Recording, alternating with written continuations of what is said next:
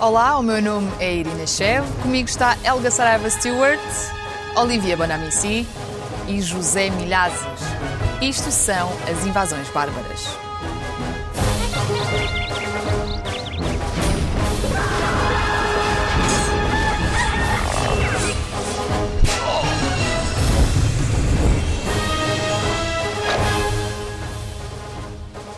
Sejam bem-vindos ao nono episódio da segunda temporada do Invasões Bárbaras, que agora também está em podcast. Está quase a terminar o período de resposta aos censos, as operações estatísticas de grande escala que servem para se fazer um retrato geral do país. Este ano, os censos ficaram marcados, entre várias outras coisas, por uma alegada fuga de dados de grandes proporções para os Estados Unidos e talvez para outros países. Em causa está a colaboração do Instituto Nacional de Estatística com a empresa americana Cloudflare, que fazia a gestão dos dados dos censos até meados desta semana, já que com esta polémica o contrato acabou por ficar suspenso. Zé, começo por ti. Apesar desta suspensão ter sido posta em, em andamento, eh, da tua perspectiva, a confiança já foi quebrada, é isso? Claro, é lógico. Eh, numa coisa tão séria, ou a meio de uma coisa tão séria, acontecer uma barraca deste tipo, que isto é mesmo. Quer dizer, isto trata-se de um censo onde as pessoas dão dados, dão todos os seus dados e mais alguns. E depois vem uma Comissão Nacional de Proteção de Dados que, em vez de ter começado a trabalhar antes do censo, começa só a trabalhar a meio do censo quando está a ser, uh, digamos, quando começam a aparecer críticas de que os dados podem estar a fugir para os Estados Unidos e outros países. Portanto, achas que eles deviam ter feito também o melhor trabalho de casa? Claro, é lógico. E o Instituto Nacional de Estatística, eu não sei quem são as pessoas que tomam este tipo de decisões. Que, é, é, estão a brincar com as pessoas. Isto aqui, isto aqui. Ele já dizer... está enervado desde o início. Já...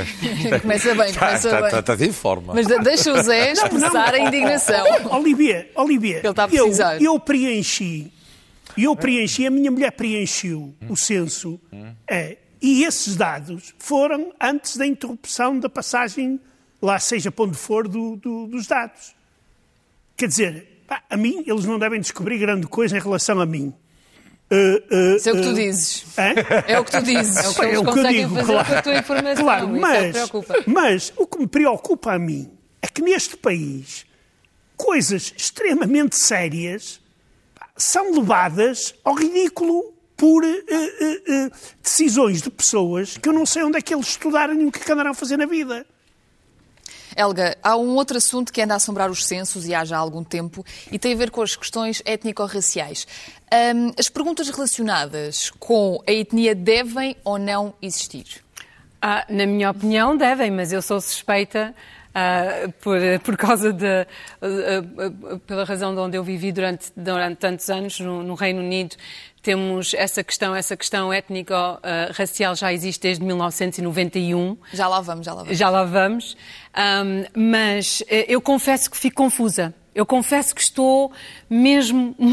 Eu preciso de ajuda a entender este, este, esta dificuldade. Por favor, ajudem-me. Um, que é o seguinte: um, Francisco Lima do INE diz que é preciso um debate público uh, para saber se esta questão entra no censo ou não. Tudo bem. Não houve um debate, um debate feito pelo grupo que foi criado pelo governo para, para este efeito. O, esse grupo votou. Votou, a maioria disse sim, vamos colocar, e o INE não colocou.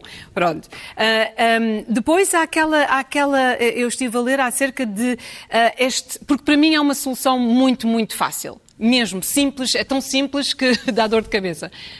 Façam a pergunta facultativa. Mas aparentemente isto é um não porque ah, ah, daria, iria gerar uma grande incerteza sobre a qualidade dos resultados. Isto para mim não faz sentido. Não faz sentido, porque é por isso que a pergunta é facultativa. É facultativa para testar a opinião do público e não os resultados. É por isso que é facultativa. Pronto, eu, eu não estou a conseguir entender. É depois também preciso um inquérito. Ok, este é o caminho que vamos tomar, é fazer um inquérito. Quando é que este inquérito vem? Estão-me a dizer que é assim tão difícil fazer um inquérito? É- é- A forma como eu estou a ler isto é como se fosse a coisa mais difícil de organizar, um inquérito. E depois, por último, dizem que sim, ok, este censo não é a forma mais apropriada de recolher estes dados.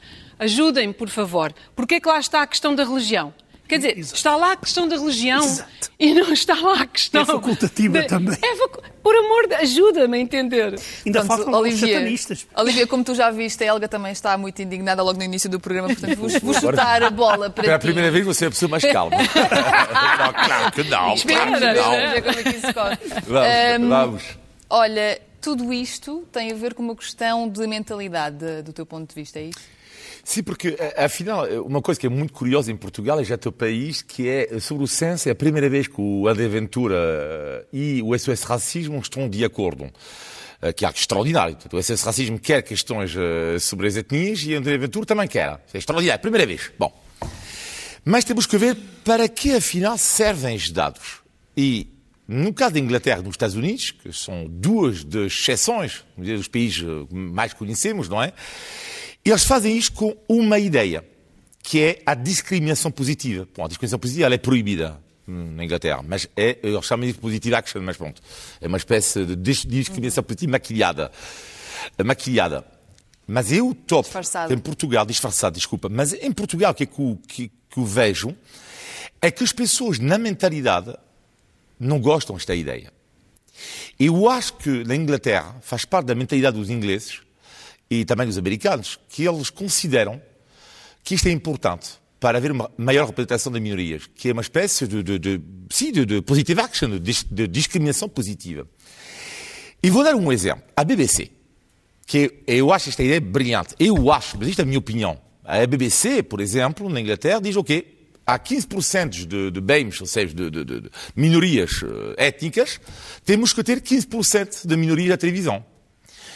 Bem, mas eu não quero imaginar em Portugal a polémica que seria se a SIC, ou outro canal, disser, olha, há 20% de negros e temos que ter 20% de negros. Seria terrível. Te- Tem a ver com uma mentalidade. Que tu de achas debate, de sociedade. de debate, pronto? sim. Seria uma questão de debate. E isto é super interessante ver as diferentes mentalidades. Zé, olha, hum, e para que é que servem os censos, afinal, do teu Exato. ponto de vista? Olha, tendo em coisa- conta esta conversa toda. Há uma coisa, desta vez, até eu estou de acordo com o Mamadou Ba. Até eu. Até eu. O Mamadou Ba diz, e com toda a razão, para mim é uma frustração e perplexidade a forma como foi anunciado. Não acredito que haja um outro mecanismo melhor do que os censos para aferir as desigualdades étnico-raciais e encontrar as políticas concretas com o, com o fator racial. Ou seja, nós não sabemos com quem estamos a viver, nós não podemos resolver nada.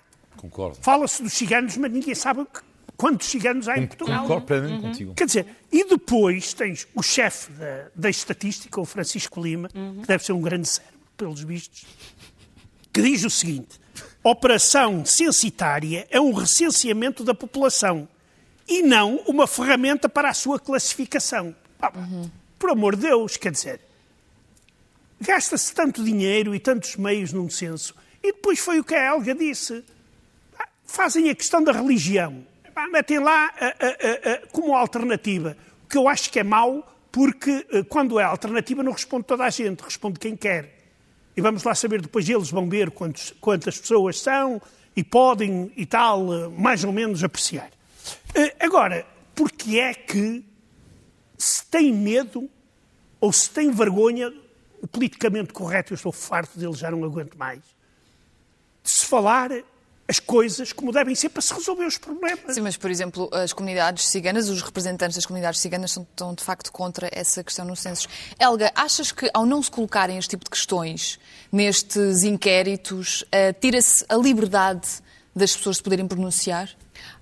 Eu acho que é, que é, que é óbvio. Ahm, uma coisa que é engraçada é que, no, no caso do Reino Unido, ah, esta questão foi muito bem ahm, abraçada, foi muito bem. Recebida. a- a- obrigado, recebida, acolhida, recebida. E, hum, porque não é só a pergunta em si, é a forma como se pergunta. porque há efetivamente aqui é uma faca de dois bicos, não é? Um, isto pode ser visto de uma forma negativa e que estou a dizer será que me vão discriminar? Ou, efetivamente, esta questão ajuda a criar a política social e a criar mais coesão social. Um, não vou tão ao, ao, ao longe de dizer que, uh, que se cria a discriminação, a discriminação positiva. Uh, eu acho que quando eu olho para o caso do Reino Unido, pensa-se mais acerca de coesão social, acerca de se verem certas minorias representadas, os serviços representados uh, e, e, políticas a nível social, de emprego, de acessibilidade, um, que seja mais refletivo da, da, da, sociedade em que se vive. E, e, e, vejam, o Reino Unido é um caso muito bicudo. Sim, mas, muito, oh, muito bicudo. Tu dizes que eu não gosto disto, mas uh, desculpa interromper, mas é assim, o sistema inglês, para mim, onde está ótimo, que é quem pode quem pode estar realmente a favor da discriminação positiva? Claro, cada um que tem que ir para o mérito.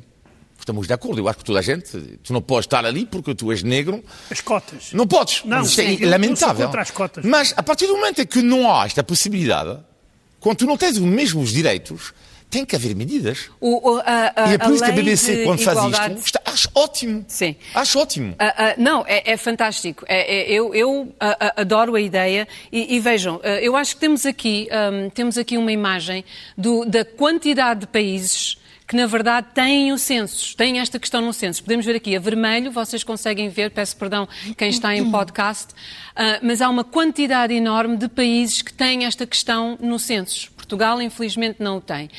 Um, mas vê, não, não é só acerca de uh, discriminação positiva. Vê, há certos serviços uh, no, no, no, serviço de saúde, nas escolas, uh, a nível de aprendizagem, segurança social. Todo, todos estes assuntos são extremamente relevantes para, e é preciso representar, mostrar representado a variedade de. de para se poderem implementar políticas na... de acordo com, com a população que existe no país. Olivia, queres falar-nos sobre o caso americano? Sim, porque o caso americano, tal e qual como o caso inglês, dá-nos uh, umas, ferramentas que eu acho extraordinário.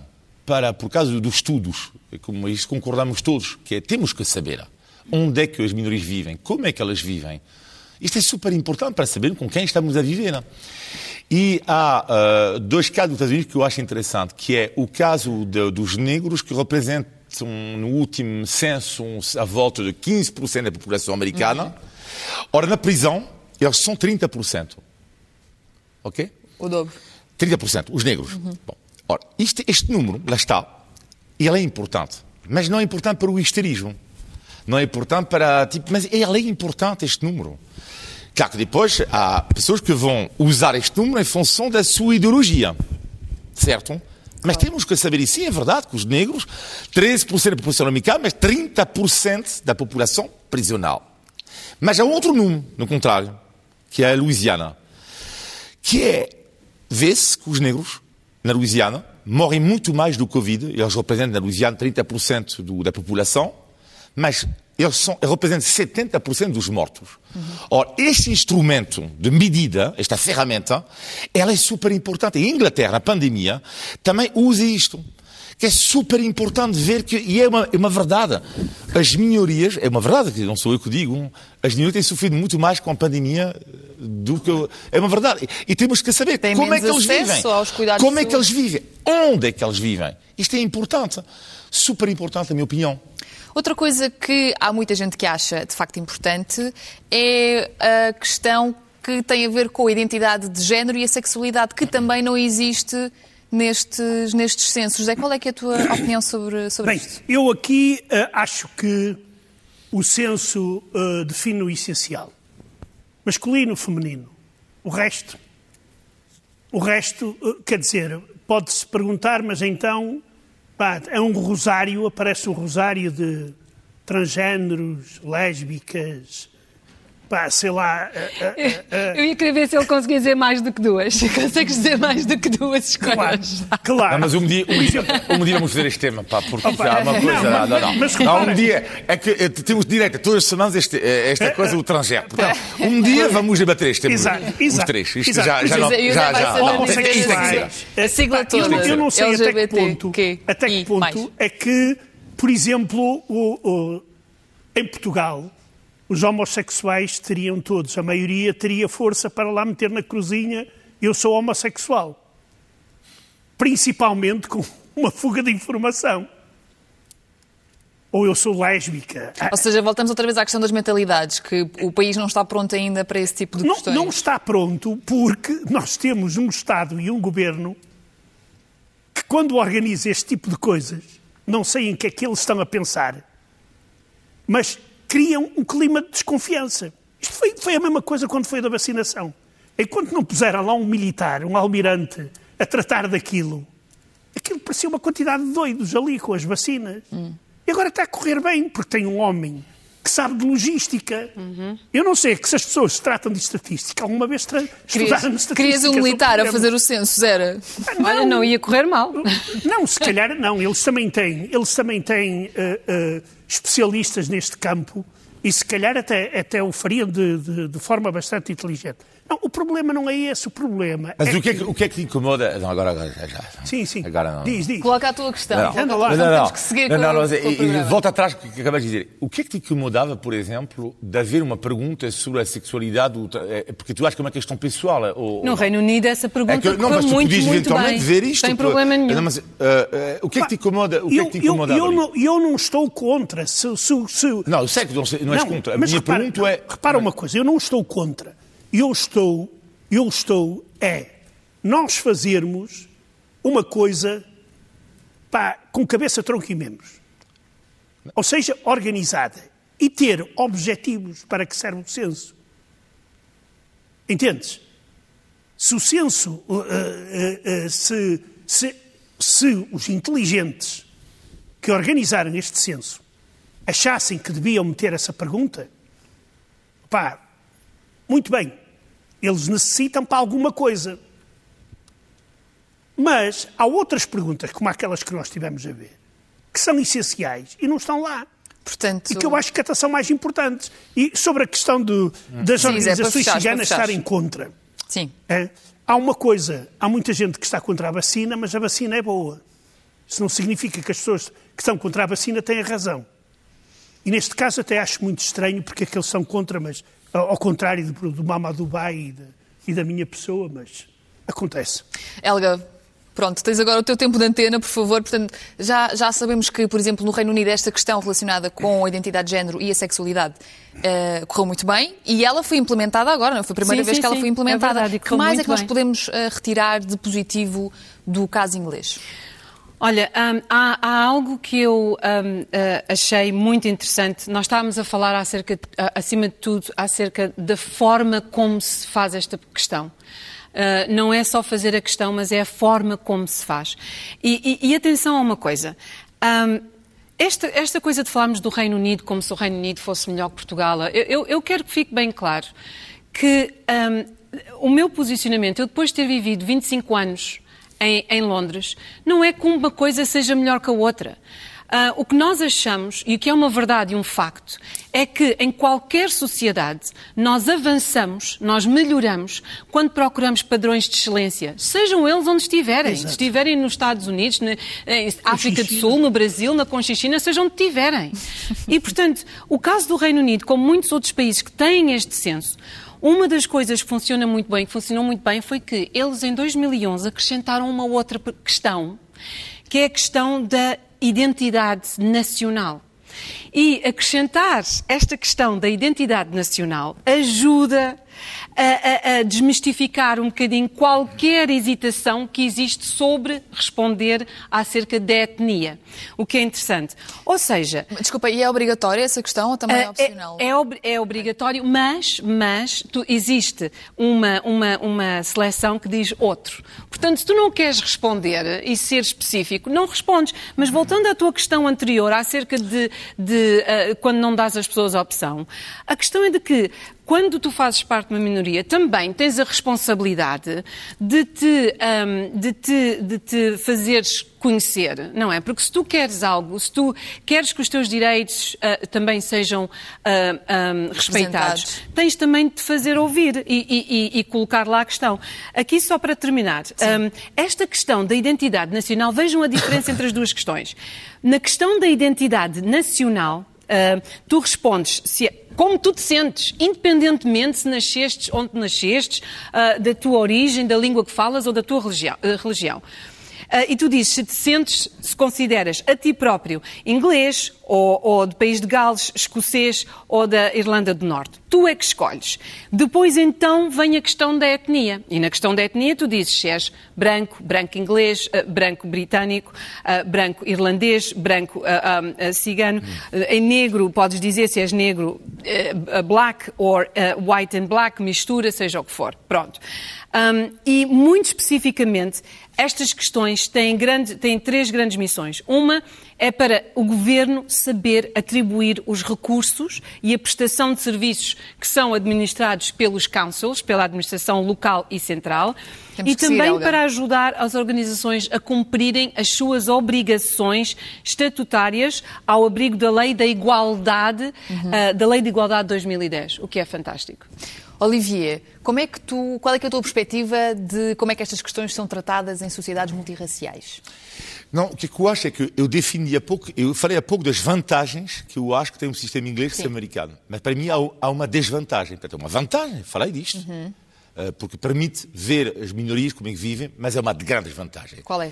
É o modelo que eu não gosto na Inglaterra e nos Estados Unidos, que é o modelo das comunidades. Elas funcionam muito, as comunidades, através de comunidades. E não gosto. Porque eu acho que vivemos num país, temos de ser, estar unidos, e não em função da tua raça, da tua etnia. E eles estão obcecados com isto, obcecados. E, aliás, é uma coisa engraçada que é, às vezes pensa assim, mas Kamala Harris, de origem indiana e jamaicana, ela responde o quê nesta pergunta? Ela? Uhum. Branca, negra, de origem não sei o quê. É que já cansa isto. É que, do tipo, há perguntas ali, tipo, mesmo pessoa do Médio Oriente dos Estados Unidos não sabe o que é que responder, porque o Médio Oriente dos Estados Unidos é considerado um, um branco. Mas ele diz, mas espera aí, mas eu quero responder, não, não me sinto branco.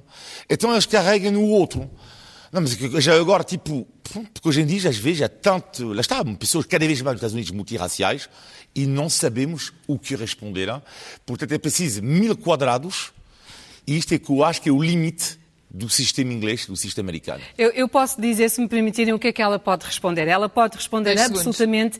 A, a, a, a, opção chama-se Any Other Mixed Multiple Ethnic Background. É isso mas isto no Reino Unido, não é? Sim. Sim ok, se a Kamala é, Harris estivesse no Reino Unido. Já, já, já, é loucura, tu já viste?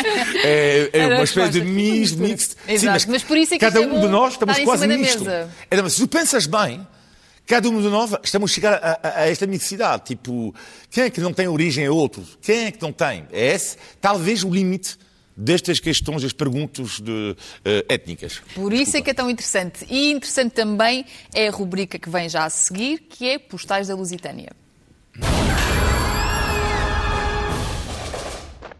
Esta semana temos o vídeo de Dauda Kapfer. So one thing I love about Portugal is the kindness of his people.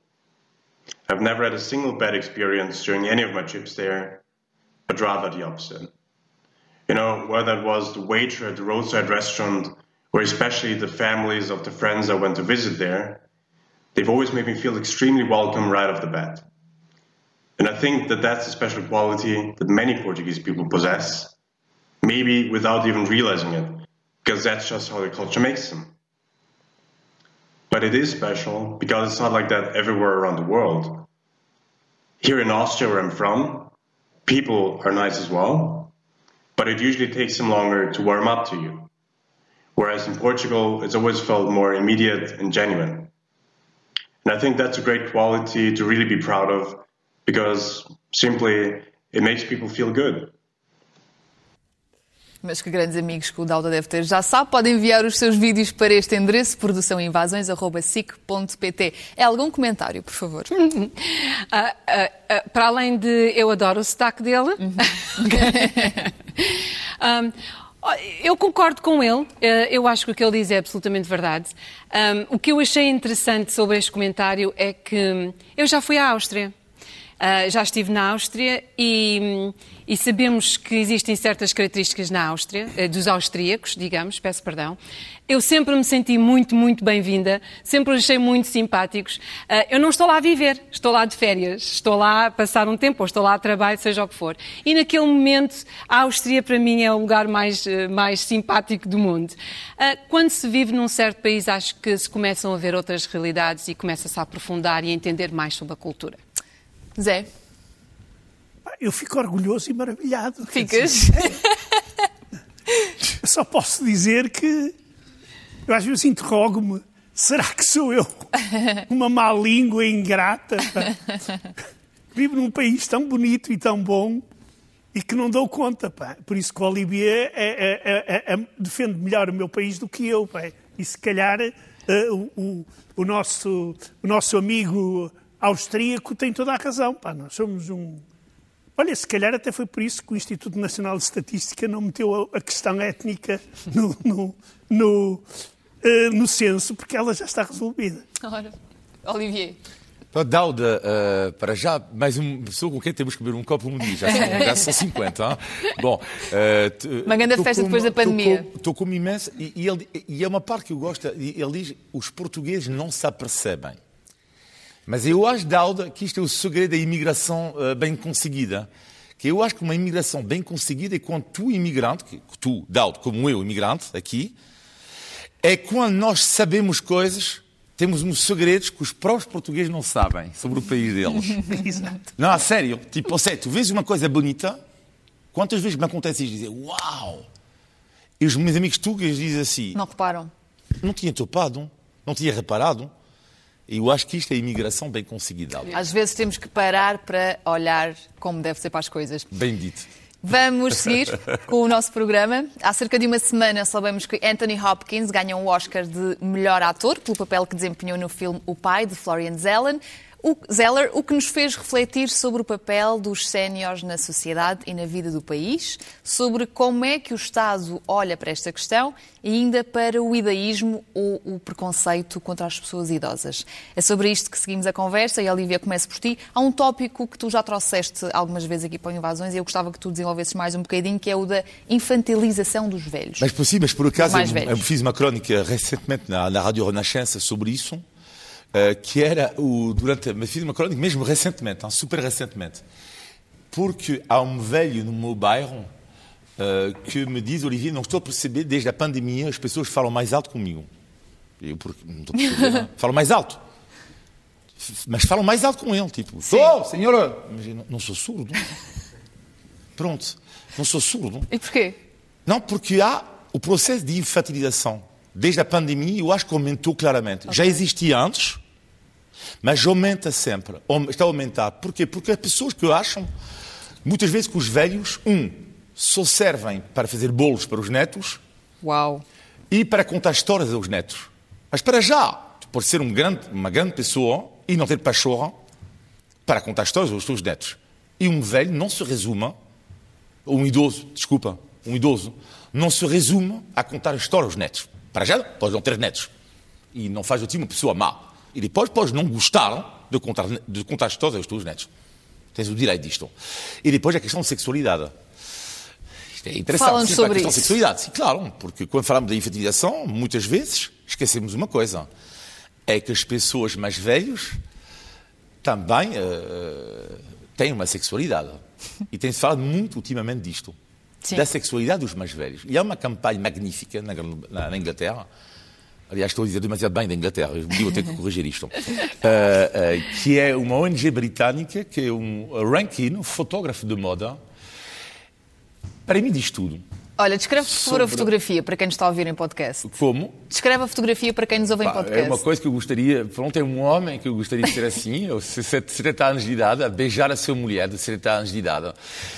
E gostaria que, que esta pandemia pudesse mudar um pouco o nosso olhar sobre as pessoas mais velhas que não servem apenas para fazer bolos e contar as histórias aos netos. Uhum. Yeah. Zé, para viver mais tempo e melhor, há que preparar a velhice de antemão. É este o teu ponto de vista, não é? Claro, porque nós estamos perante um paradoxo, que é a medicina permite-nos viver muito mais e cada vez mais.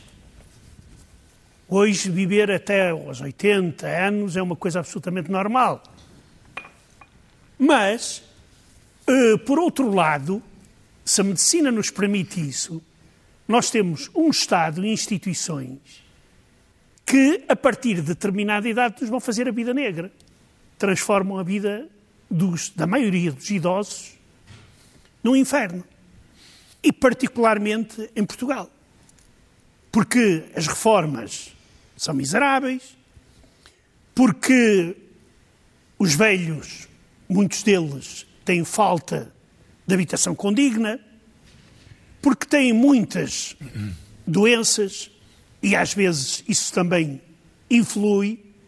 Uh, e depois, ah, e depois aqui há uma coisa muito importante uh, nas pessoas anteriores à minha geração, por exemplo, da geração da minha mãe, que é a iliteracia. Uhum. A esmagadora maioria não sabia ler nem escrever. E pouco se pode, digamos. Agora, em relação às gerações que vêm depois, nós temos que pensar que elas podem ser aproveitadas. Por exemplo, nós temos as, as, as universidades séniores, que eu aplaudo uh, uh, de toda a forma. Ah, mas nós devíamos, por exemplo, utilizar, como por exemplo nos países nórdicos utilizam, a internet e, por exemplo, os transportes públicos gratuitos. Helga, há aqui uma coisa que eu gostava muito que tu nos uh, desenvolvesse um pouco, que é a questão da representação das pessoas mais velhas. Há, existe uma má representação dos séniores na sociedade portuguesa? É isto que tu achas? Olha, eu, eu, tive que olhar para este tópico, eu tive que analisar este tópico e falar com amigas e colegas, e obrigado, vocês sabem quem são, uh, que trabalham na indústria, um, na indústria da assistência social e trabalhar com séniores. E obrigado já agora por me ensinarem o termo correto uh, de, de, desta geração, que é pessoas maiores ou pessoa maior, ou adulto maior, ou ancião. Obrigado por, por me esclarecerem. Um, e eu, eu, confesso que nem sequer tinha ideia, minha ingenuidade, que Portugal tinha uma, uma sociedade assim tão envelhecida. Nós, somos, nós estamos dentro dos top 5 países uh, do mundo com, com, com, população mais envelhecida. E envelhecida uh, e mal representada, é isso? E, e, representada de uma forma muito. Uh, o que eu vim a descobrir através de pessoas que trabalham na indústria e que têm o poder de conhecimento é que, infelizmente, existe existe uma representação de, da velhice que é muito negativa eh, eh, e, e começa muito cedo na nossa sociedade, desde criança. Há mensagens que nós passamos, às vezes sem nos aperceberem, que passam uh, sem nos aperceber, sem se aperceberem, uh, que, que, que, que uh, adicionam estigma uhum. à velhice e que não deve ser assim. Por exemplo, a tua, a tua imagem que tu mostraste, Olivier, nós cá em Portugal temos uma, uma pintora, Maria Saruia, e as velhas bonitonas. Ela é fantástica. Vejam, por favor, as imagens que ela tem, que ela faz, e que são lindas, lindas, lindas, lindas de morrer. Um, Outra coisa que eu queria dizer, um, estas mensagens, eu vim a saber, por exemplo, que nós temos ditados. Irina, ditados como? Uh, diz-me se isto, se isto já ouviste. De velho se torna menino. Nunca de, ouvi isso na vida. De, de, de, velho se torna menino. Outra, burro velho não aprende línguas. Sim. Há, há, há, é, é este tipo de mensagens eu que se passam. alguns é este tipo de mensagens que, não se passam, José. de que quando se chega a velho começa-se a ficar dependente uhum, de outrem, é. começa-se a, começa a ter doenças, começa a, já não se aprende nada. Isto é, não pode haver uma maior mentira e falta de representação na velhice do que esta. Tem de parar, tem de parar. Olivia, fala-nos, por favor, do conflito de gerações. O conflito de gerações não existe tanto em Portugal, eh, ainda bem. Em França há existe um pouco. Porquê? Porque os jovens em França, uh, mas não é só em França, e também outros países europeus, com a pandemia estão a dizer, mas espera aí, uh, estamos a proteger os velhos e nós? Existimos ou não? E depois, espera aí, a questão do clima. sabemos que os jovens na Europa, em alguns países, França, Alemanha, nomeadamente, votam cada vez mais para os verdes, neste caso. Uhum. Então, mas obrigado pelo clima que vocês nos deixaram. Obrigado pela dívida pública que vocês nos deixaram. Só que, claro, não, nunca se pode entrar nisto, neste conflito geracional. Mas há políticos que fazem este erro, e o caso, para mim, escandaloso em França do Partido dos Verdes, uh, numa eleição regional, vamos ver este cartaz, porque é uma, um cartaz dos Verdes que chama os votos, e lá está, os caçadores vão votar, cuidado, os Verdes, não é? Até lá, ok, sabemos que os Verdes não gostam dos caçadores, não é uma novidade, mas é à direita, mas espera aí, o que é isto? Então, mas. E os, boom, os baby boomers vão votar? Baby boomers. Sim, vão votar. E cuidado. Uhum. Ou seja, como se os velhos, os velhos, os baby boomers serão entre 55 e 75 anos, como se eles não ligassem ao clima. Uhum. Portanto, os verdes caíram, lá, este cartaz cai no erro de haver eventualmente conflito entre gerações. E ninguém levantou essa questão? Claro, ele retirou o cartaz. claro, claro, mas isto é o erro. É que os jovens têm razão, os idosos também, e sobretudo nunca se podem dar neste erro de haver este conflito entre gerações. Uh, Zé, nós em Portugal temos muitos lares de idosos, a maior parte deles são ilegais. Porquê que, porquê que é assim? Porquê que a maior parte dos lares que nós temos são ilegais? Olha, porque voltamos sempre ao mesmo. Voltamos ao mesmo. É, Mamadouba. Um Estado. Mamadouba ou não? É? Mamadouba. Não, não, deixa não, eu não, não, tem. Não, não, não, porque Zé, cada minuto é Mamadouba. Não, não, não. Portanto, não. temos que saber se é Mamadouba ou não. Não, eu acho que o Mamadouba vai estar de acordo comigo. Mas isso é outra coisa. É, é, é a irresponsabilidade da política social do, de governos, nomeadamente governos que se dizem socialistas. Porque, reparem uma coisa. Nós temos um sistema absolutamente. Eu, eu tive, quando estive a consultar, eu nem sequer queria acreditar que a Segurança Social não autoriza esses lares para não ter que pagar a participação da Segurança Social nisso. Ora, eu pergunto, para que é que as pessoas andaram a trabalhar e a descontar para a Segurança Social durante dezenas de anos?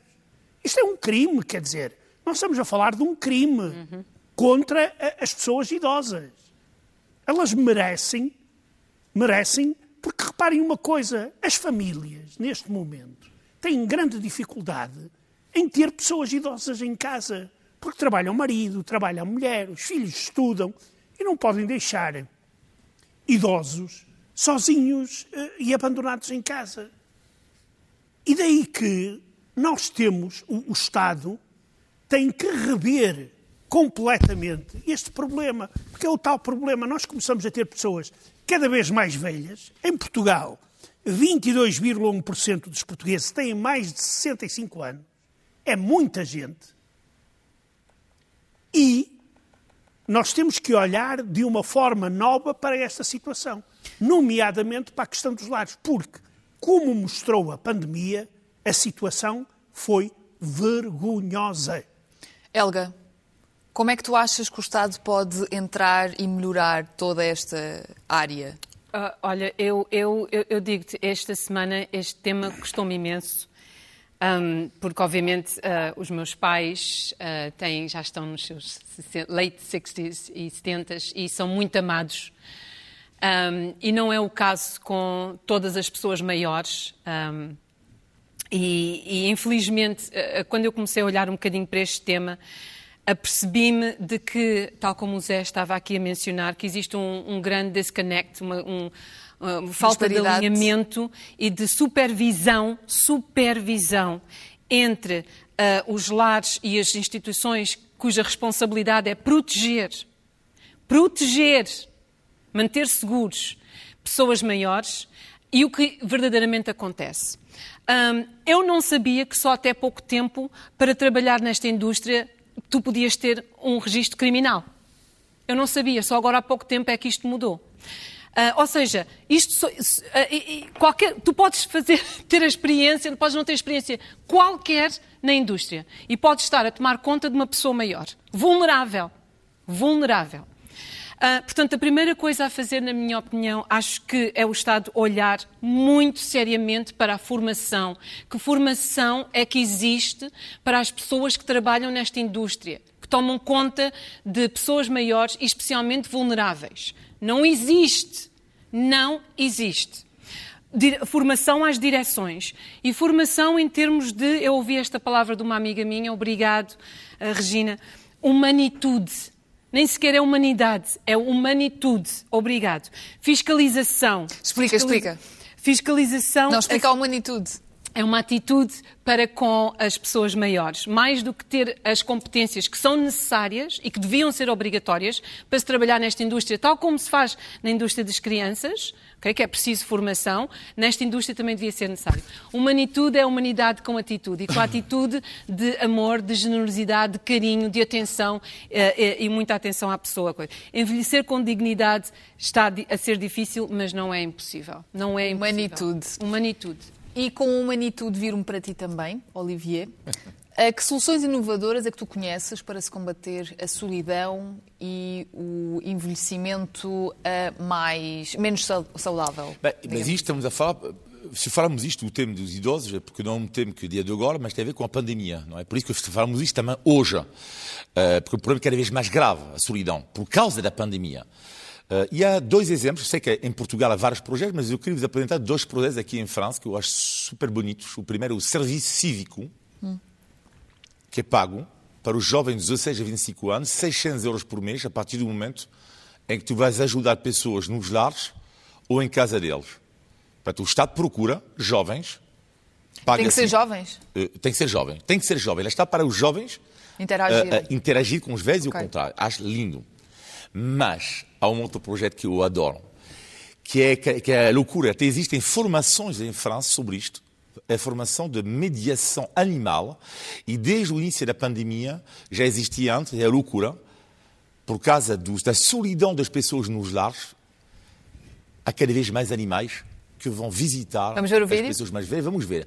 O que acontece no lar em França durante a pandemia, acho isto de uma poesia inacreditável. Explica lá para quem está a ouvir em podcast. Uh, estão, estamos a ver alguns animais, um cãozinho.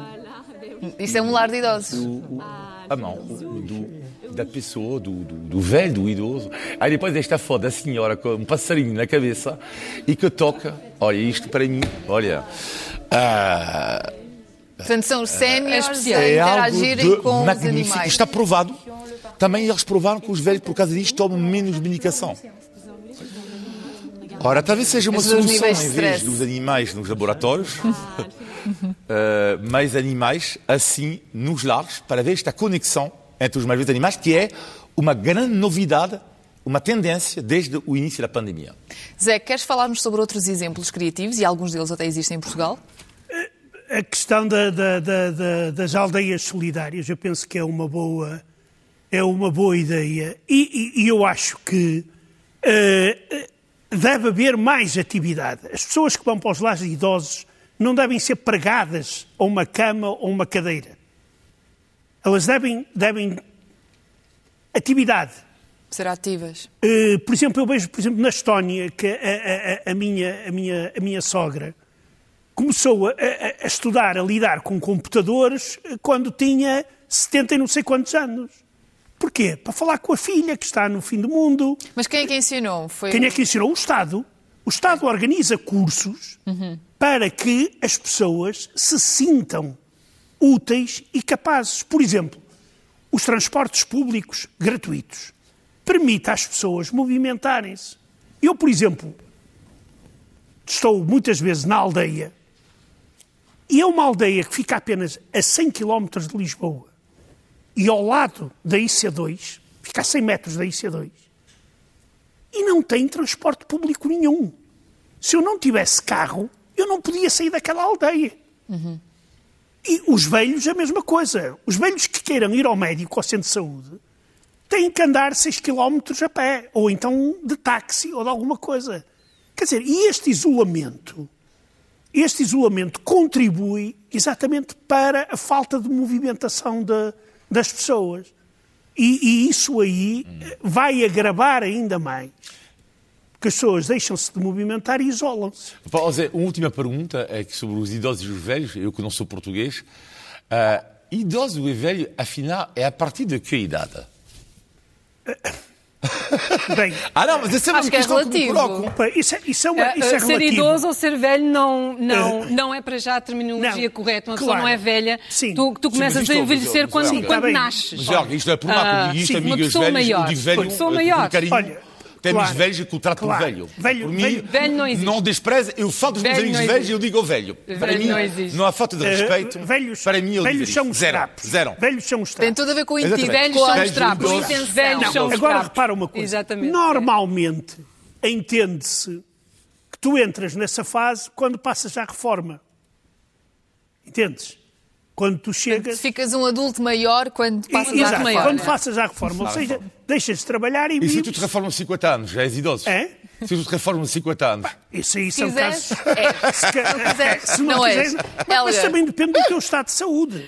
Olha, Helga, a forma como os idosos são tratados diz muito sobre a sociedade em que eles vivem, não é? Portanto, o que é que tu tens para nos dizer sobre a sociedade onde vives há tanto tempo? Como é que o Reino Ah, Unido trata os ah, seus idosos velhos ou os maiores? Pessoas maiores. preferidos? Pessoas maiores. Eu, eu adoro como nas pessoas maiores está a memória, de- a memória de um povo. Ah, isto, quando eu ouvi esta expressão, eu fico- tocou-me imensamente. Ah, ah, as pessoas maiores são, são nelas que estão a memória de um povo. Ah, no Reino Unido, ahm, e, e, mais uma vez, isto não é para dizer que um é melhor, outro é pior, estamos a falar de factos e estamos a falar também de olhar para boas práticas às nossas voltas e, e tentar melhorar aquilo que fazemos, não é? Pronto, é, é pura e simplesmente isso. No caso do Reino Unido, por exemplo, o governo dá acesso às pessoas maiores, dá acesso a casas de cuidados, dá acesso a refeições sobre rodas, existem as eh, Meals on Wheels, Ahm, dá acesso, por exemplo, uma muito engraçada, Zé, acho que vais gostar, a de, de áudio ah, móveis, portáteis, portanto, vão ter contigo estas bibliotecas de áudio, autocarros, são completamente gratuitos. Completamente gratuitos. Tu podes ir e voltar onde quiseres gratuitamente. Hum, outra coisa é que tu também és dado uma casa própria, ah, num lugar seguro, ah, numa re- numa residencial protegida. E dentro da casa, dentro da casa em si, tu tens hum, um enfermeiro que te telefona duas vezes por dia, às nove da manhã e à tarde, telefona-te todos os dias. Tens uma corda pânico em todos os quartos, portanto, se acontecer qualquer coisa, tens uma corda pânico para alertar. Tens um trabalhador de cuidados comunitários que te vem visitar todas as semanas. Ok? E, obviamente, há imensas atividades. O nosso avô Bill, a great granddad, o nosso bisavô Bill, por exemplo, ele fazia dança de, de salão. Pois. Aos 83 anos, Exatamente. um bom dançarino. Não, não, pode ser que nós, quando tivermos 80 anos, também vamos fazer danças de salão e muito mais. Ah, mas agora estamos mesmo quase a chegar ao final do programa, não podemos alongar mais e antes de terminarmos, cada um de nós vai acrescentar uma informação extra. Começo eu por vos lembrar que esta semana fez 35 anos que se deu uma das mais terríveis catástrofes humanas. Na madrugada de 26 de abril de 1986, o reator número 4 da central nuclear de Chernobyl sofreu um acidente que vai demorar muitos milénios até ficar ultrapassado. Então, de homenagem, deixo aqui uma sugestão, a sugestão de um filme alternativo sobre Chernobyl. Chama-se Innocent Saturday, ou Um Sábado Inocente, e pode ser encontrado no YouTube. Zé? Eu aproveito a oportunidade, eh, tenho que dar a mão à palmatória e aos meus amigos brasileiros, a que eu no último programa disse que a população do Brasil que eram mais de 100 milhões. E alguns brasileiros ficaram ofendidos e com razão. E eu aqui vou, quero emendar irmãos brasileiros, Ferreira, Mariano e outros e outros e outros. Os brasileiros são muito mais, são cerca de 211 milhões. Por isso, estimados amigos, peço imensa desculpa pelo meu erro de geografia. É a câmara ou é o monitor? Porque já, já ralharam És comigo. tu, és tu, és tu. É, é, é a câmara, é a câmara. É para ali. exatamente. Sim, porque ralharam comigo a última semana. Colette ganhou esta semana o Oscar de curta documentário 25 minutos de pura humanidade para não se esquecer. Colette é o nome de uma senhora francesa que decidiu aos 90 anos, está uma velha, eu digo já, velha. Maior. Ou idosa. Não, não, maior não vou dizer. Idosa. prefiro a palavra idoso. Idoso, visitar o campo de concentração onde morreu o seu irmão. O filme, eu apaixonei-me pela Colette. Uh, o filme de uma beleza sem palavras. Fantástico. E que pode ser visto gratuitamente no YouTube. Não se esqueça, faz favor. Colette mesmo. Vale a pena. Pois é, alguma vez assinou um contrato uh, para ser protegido sobre alguma coisa ou para aderir a algum tipo de serviço, só para depois ver que quando precisa uh, exatamente desse serviço ou dessa proteção, existe uma cláusula que, o, uh, que, que, faz dessa sua situação uma exceção. Pois é, não mais.